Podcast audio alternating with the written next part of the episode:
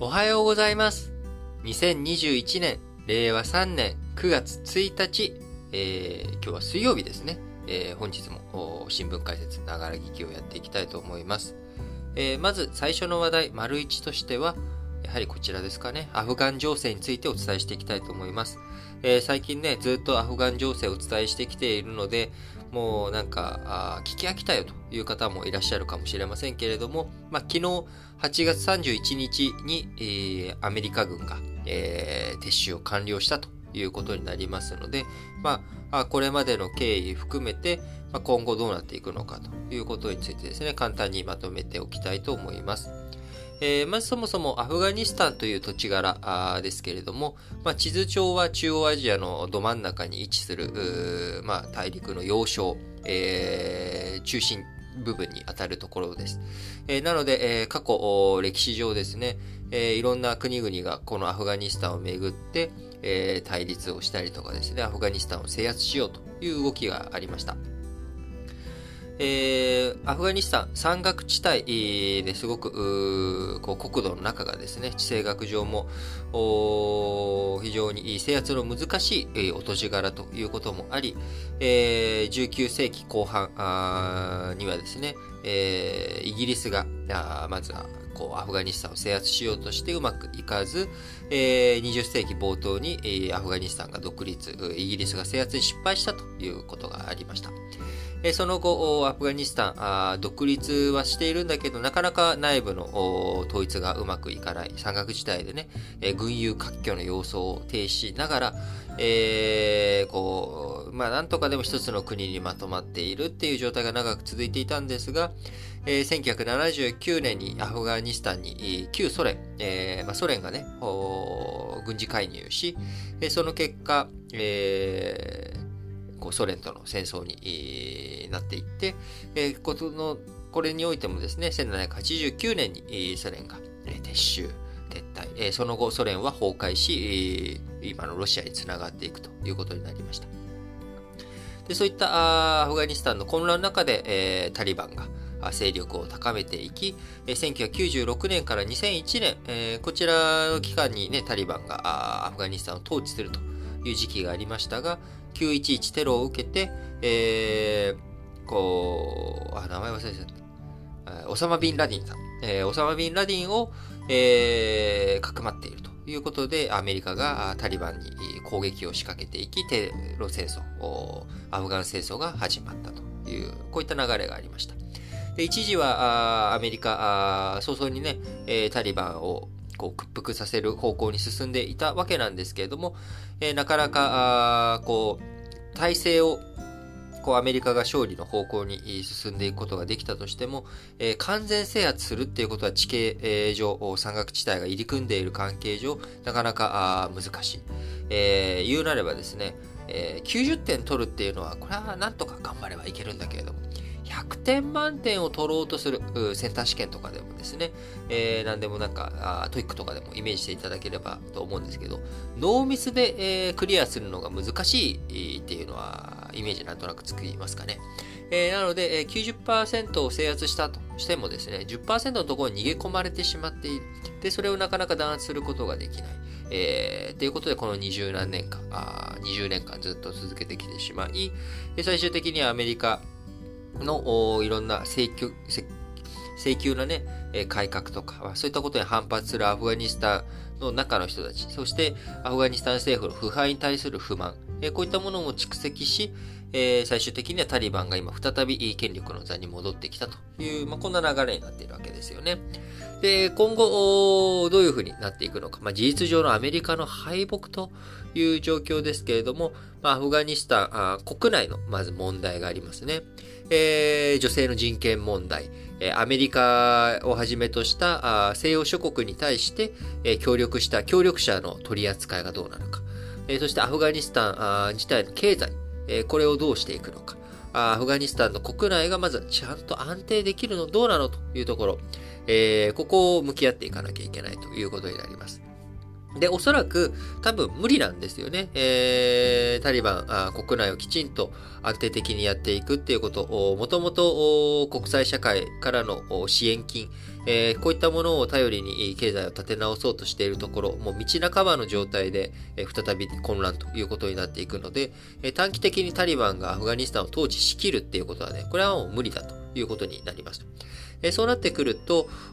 じゃあこのアフガニスタンのその国内情勢を受けて何が起きるか。まずは難民が発生するっていう状態。これはもう、やむなしなのかなと思います。えー、あとはそれがどれぐらいの規模になっていくのか、あるいはその難民の脱出に向けてタリバンがどんな弾圧をするのか、あこういったところになってくると思います。えー、こう、アフガニスタンがね、えー、難民が発生してくると、え難民はトルコとか EU とかそっちの方向を目指していくっていうことになるので、えシリアの難民問題を抱えているトルコ EU に今度はアフガニスタン難民問題を抱えさせられるのかという、まあ、こういった懸念が高まっていくということ。えそしてアフガニスタン国内が混乱していくということになっていくと、そこの混乱によってですね、え過激派という人たちがま成長していき、その人たちが周辺諸国に流出していく。えー、イスラム教徒との揉め事を抱えている周辺国としては、あロシア、えー、インド、中国という国、えー、この国々があアフガニスタンの過激派の流出を受けて、えー、周辺、えー、自分たちの国境周辺が不安定化していく恐れというのがある。でこういった不安定化していく恐れを、えー、少しでも沈めたいという風になっていくと中国とかがアフガニスタンへの影響力拡大、えこういったことに手を伸ばしていく。そうすると中国がアフガニスタンへの影響力を伸ばしていくと、アメリカに対してる対しての脅威というふうにつながっていきかねないので、アメリカが中国に対する対立関係を深めていく。そういった動きになっていくのかな。また、えアメリカが、まあ事実上敗北したかのような風にね、メッセージ性として見られるこのアフガニスタン情勢。えー、アメリカは何に負けたのかというと、まあ、タリバンに負けたという以上に、やはりアメリカが当初2001年に掲げていた対テロ撲滅戦争の一環なんだと。これがね、えー、うまくいかないまま終わってしまった。アメリカの威信が失墜するということになっていくと、えー、国際的なテロ、アフガニスタンやその周辺にとどまらない、えー、また911テロのようなですね、悲惨なテロが、えー、起きかねない。えー、その狙われる場所というところが欧米諸国になっていく可能性があるということで、まあ、このあたりについて、えー、危機感を持ってしっかりとやっていかなければいけないのかなというふうに思います。えー、今後、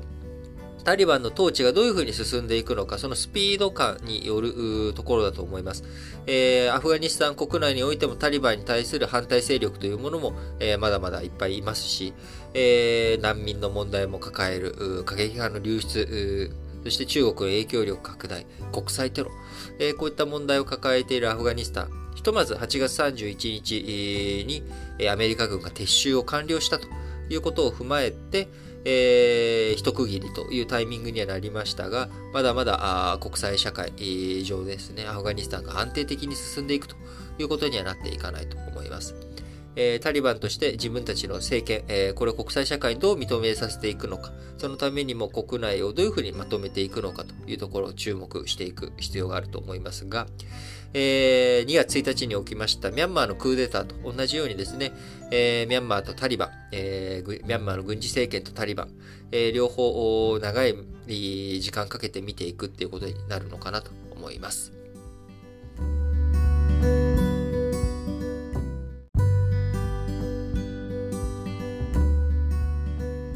はいそれでは続いて、丸2としまして、えー、自民党総裁選挙、そして、えー、衆議院選挙、そして、えー、予算、え、概算要求ということについて、え、まとめて見ていきたいと思いますが、あこちらあ、いよいよね、9月1日、今9月に入りましたということで、え、こう自民党総裁選挙がどうなるのか、衆議院選挙がどうなるのかというところが、え、外野も含めて、え、騒がしくなってきたところですが、え、そもそもですね、えー、まず今、自民党総裁選挙の任期、告示と総裁選挙の投票日ですけれども、9月17日、党総裁選の告示がなされて、29日に総裁選投開票日ということになっています。それに対して衆議院議員の任期満了が10月21日ということになっておりますので、この10月21日までに新しい、この衆議院を選んでいくということにすると、10月17日が投開票日となり、10月5日、その17日のね、12日前の10月5日が公示ということになります。これがまあ任期満了選挙ということで、過去、え日本においてはですね、三木武夫内閣の時に任期満了選挙ありましたけれども、その1976年以来ということになりますので、45年ぶりに2例目の、え任期満了選挙というのが、ま、ベースシナリオになるのかなと思います。えー、ところがですね、え、任期満了まで、えー、を超えてですね、えー、選挙、衆議院議員の選挙をやることができるということがあります。というのも、えー、衆議院、えー、衆議院の選挙、えー、ですけれども、衆議院の解散の日から40日以内ということになっております。えー、任期満了のね、えー、前に、えー、こう、選挙をしなくても、えー、こう実際に招集してますと。今、国会議員10月21日付近まで、えー、こう、国会を開いています。で、その上で解散となったらですね、そこから40日が起算されるということになりますので、今のところ11月28日、こちらが最も法律上ね、考えうる最も遅い投開票日ということになりますので、えー、10月のね、えー、17日というものをベースとしつつ、11月28日まで、えー、伸ばす可能性があるということになってきます。えー、そうなってくるとですね、えー、自民党、一番遅くてその11月28日ということになります。え、これが一番遅いシナリオ。で、一番早いシナリオとしては、えー、9月12日に、緊急事態宣言の期限が来ますので、えー、この9月12日から党総裁選挙の17日までの間、ここで、えー、サプライズ解散ということをやって、えー、選挙をやっていくという可能性も十分あります。ただ、僕個人としてはですね、えー、そこで選挙をやるとなると、えー、サプライズはサプライズなんですけれども、やっぱネガティブサプライズになっちゃうんじゃないのかなと、自民党にとってね。えー、特に、しかも菅総理にとってはあ、マイナスの影響があるんじゃないのかなというふうに個人的には思っています。えー、まずは9月12日にですね、えー、きちんと緊急事態宣言が解除できるような、あこの2週間で状態になっているかどうか、こちらがまだ不透明ですよね。えー、なったとしてもですね、多分、えー、今、あのー、ちょっと基準を緩めようかみたいな、まあ、こういった話も上がってきているので、えー、まず民間のね、我々庶民からしたら、自分勝手に好き勝手、えー、選挙のために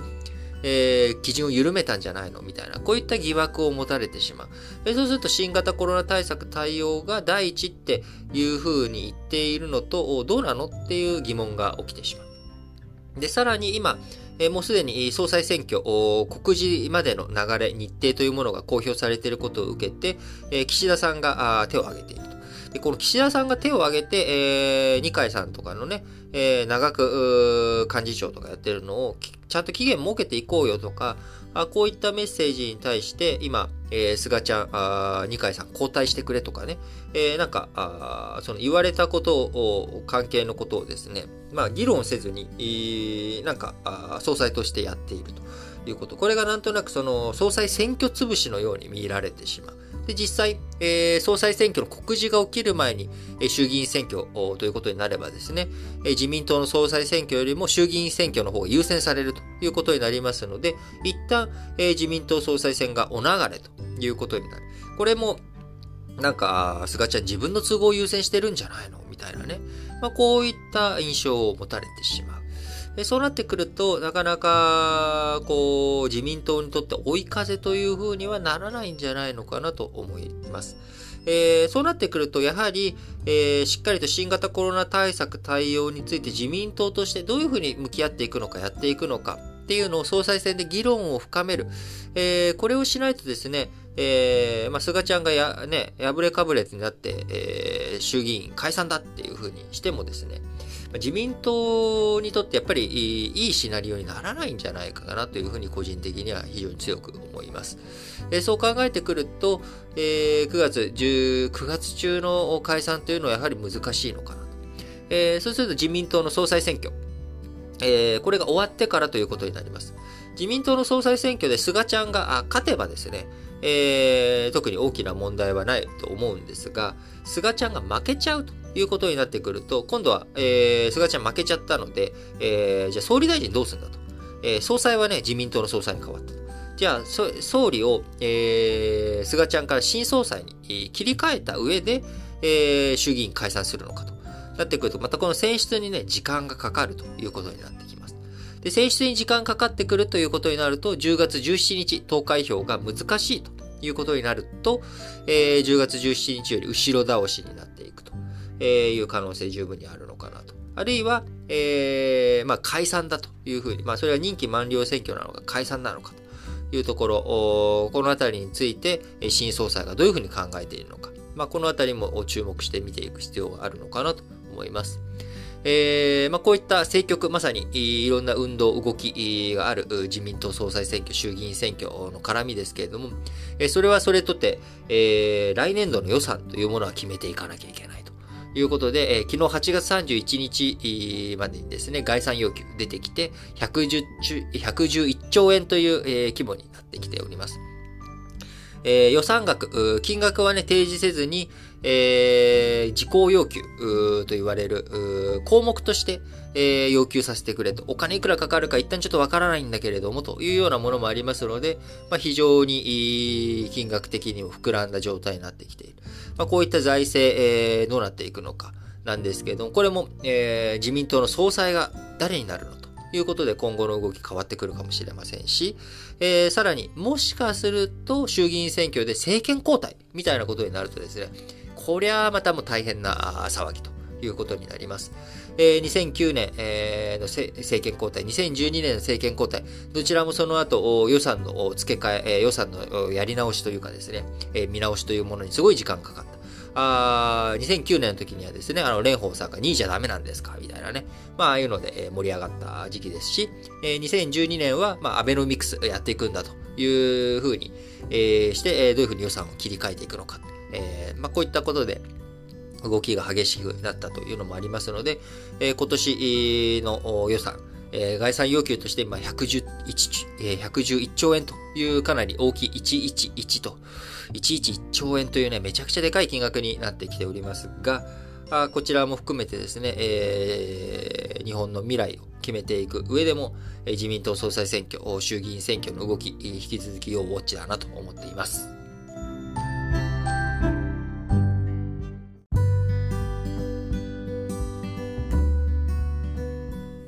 続いて、丸3として、えー、先ほどの予算の話に少し、えー、関連しまして、えー、日本と韓国の国防予算について話をしていきたいと思います。えー、日本の防衛費ですけれども、こちら2022年度予算の概算要求で5兆4797億円を計上しました。えー、2021年度当初予算費で2.6%増やしたということになり、え要求通りとなればですね、2021年度を上回って、え防衛費過去最大という規模になっていきます。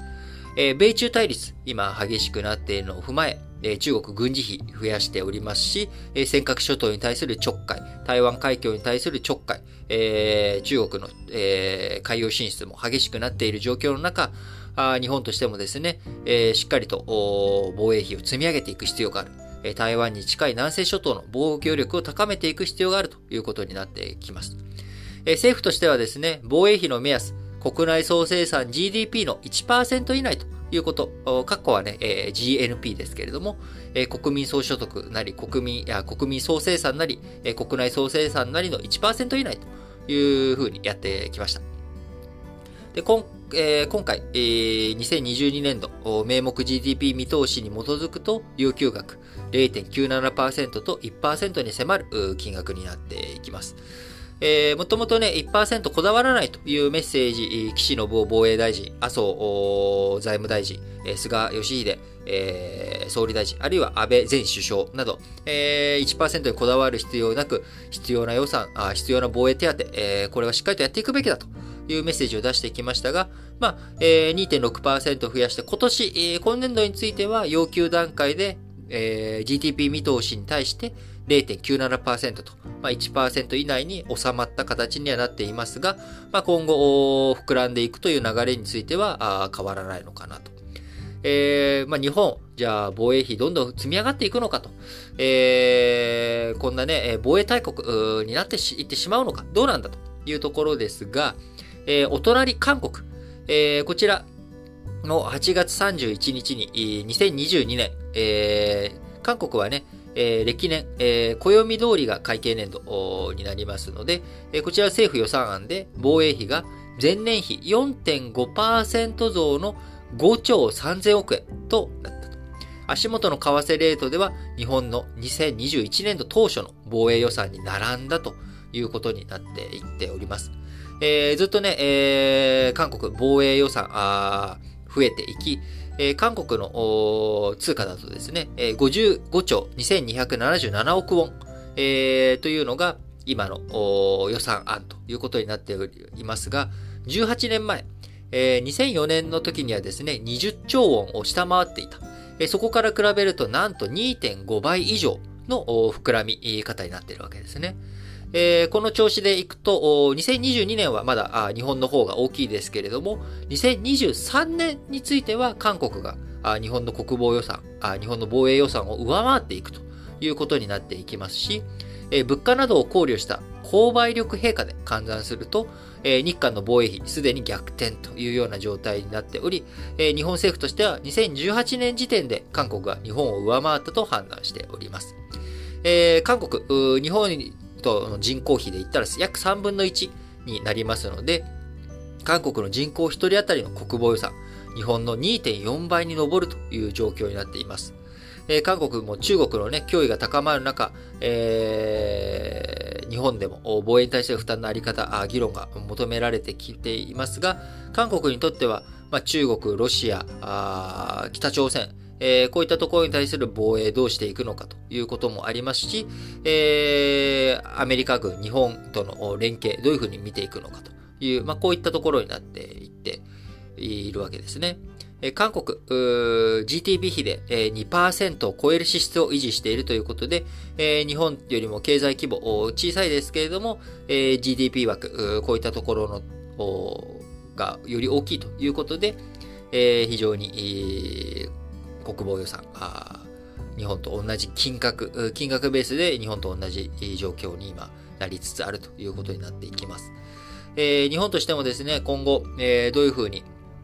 あのやっていくのか考えていかなきゃいけないですし、え当然ね、え前線である韓国と日本では求められる役割というものが違うかもしれませんけれども、え日本も尖閣諸島、台湾海峡問題、えこういったところでは前線でもありますし、北方領土の問題もあります。えこういったことを考えていくと日本も国防予算、え今後ますます増やさざるを得ない状況になっていくのかなと思っています。え丸一でも言った通りですね、えアフガニスタン情勢が混乱を極めていくと、国際的なテロ活動というものも増えていくでしょうし、え中国の影響力というものも高まっていく。えそうなってくると日本としても防衛予算を積み増さなければいけない。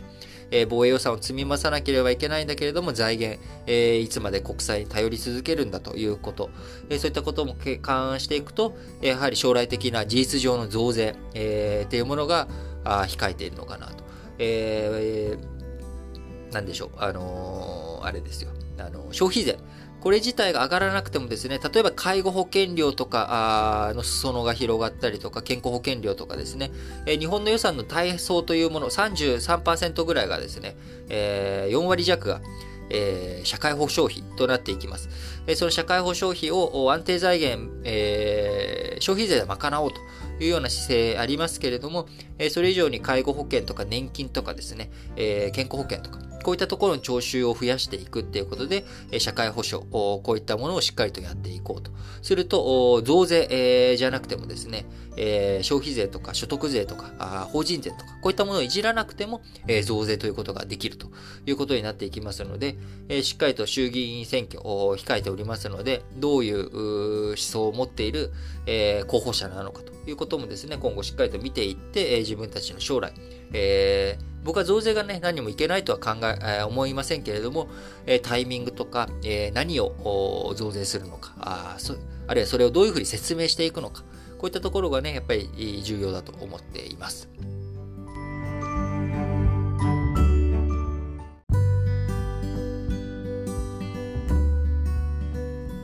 はい。それでは、丸4としまして、東アジアの時価総額。えー、こちらについてね、ご紹介していきたいと思います。えー、今ですね、えー、東アジアの時価総額上位10位、え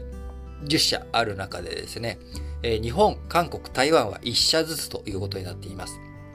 日本の、え、一番大きい、え、株価のね、時価総額の大きい企業、え、こちらはトヨタ自動車ですね。え、約30兆円、え、まあ、ドルで、え、換算すると2830億ドル。これがトヨタ自動車の時価総額ということになっており、え、東アジア全体では6位というような数字になっています。え、韓国、えー、サムスン電子ですね。えー、こちら、えー、4308億ドルということで、えー、全体で4位。えー、そして2位が台湾で TSMC。こちらね、東アジアで一時1位、首位に立ちましたけれども、今5644億ドルということで、中国のテンセントに次いで2位という数字になっております。えー、それ以外、えー、この台湾、韓国、日本の1社ずつ以外、えー、トップ10の中、残り7社はですね、すべて中国ということになっております。今、1位で名前を挙げたテンセント。こちらゲーム関係とか IT 関係に対する規制、えー、中国の規制が強まっていることもあり、時価総額は昨年末比からこの8月までの8ヶ月間の間にですね、えー、18%下落ということになっておりますが、5743億ドルということで、約100億ドル、えー、TSMC より今大きいということで、なんとか首位を、キープということになっております。えー、その他、アリババ、えー、こちらが3位ということで、えー、4406億ドル。まあ、中国のアマゾンですね。えー、その他、紀州のお酒の会社が中国5位だったりとか、銀行が7位、えー、8位と中国あって、あと、特筆すべき、すべきは9位のキャトル、CATL、キャトルというところですね。えー、これは何の会社かというと、e えー、EV をはじめとした、えー、電気自動車とかをはじめとしたあの蓄電池、えー、電池を作っているメーカーです。えー、こちらがね、えー、この EV 関連の優遇、中国国内で優遇を受けて、今非常に勢力を伸ばして、力をえー、伸ばしているというところになっています。今、中国だけじゃなくてですね、えー、世界的に、こう、電池産業強まっています特に、えー、EV、シフトというのが大きくなっていく中、中国のキャトル、こちらがね、非常に今、車載電池メーカーとして大きく伸びているということです。10位にはですね、宅配、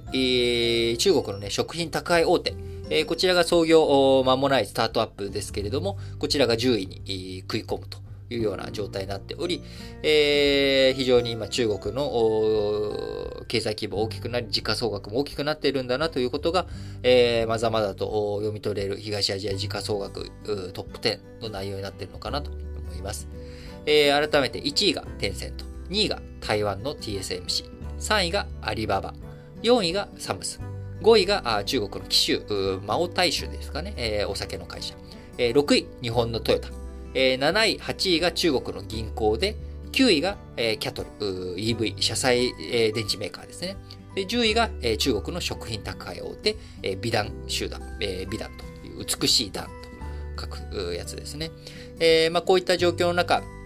えー、韓国、日本、え地盤沈下してきているなっていうようなところ、え台湾がね、なんとか TSMC がこうぐわっと成長しているっていうようなところですけれども、こういった中国に置いてかれてしまっている時価総額シェア、かなりね、えー、大きく変わってきており、中国が全体の60%近くを占めていると。いうところ。で、日本、もともと1990年、30年前にはですね、時価総額100%近い、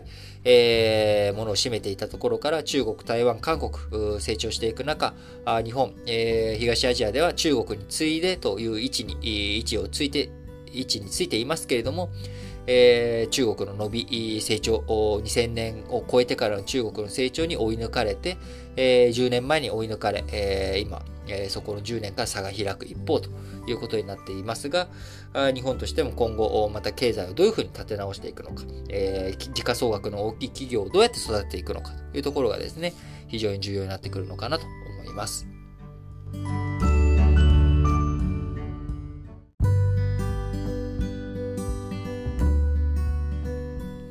はい。では、本日も最後、丸ごとしまして、えー、主要語詞の社説を紹介して締めくくっていきたいと思います。えー、本日はね、多くの新聞社で、えー、アフガン撤退に関する話題とか、あ衆議院の選挙が近い話とか、あ概算要求、えー、こちらの話題となっております。えー、朝日新聞、米国のアフガン撤退、この敗北から何を学ぶか。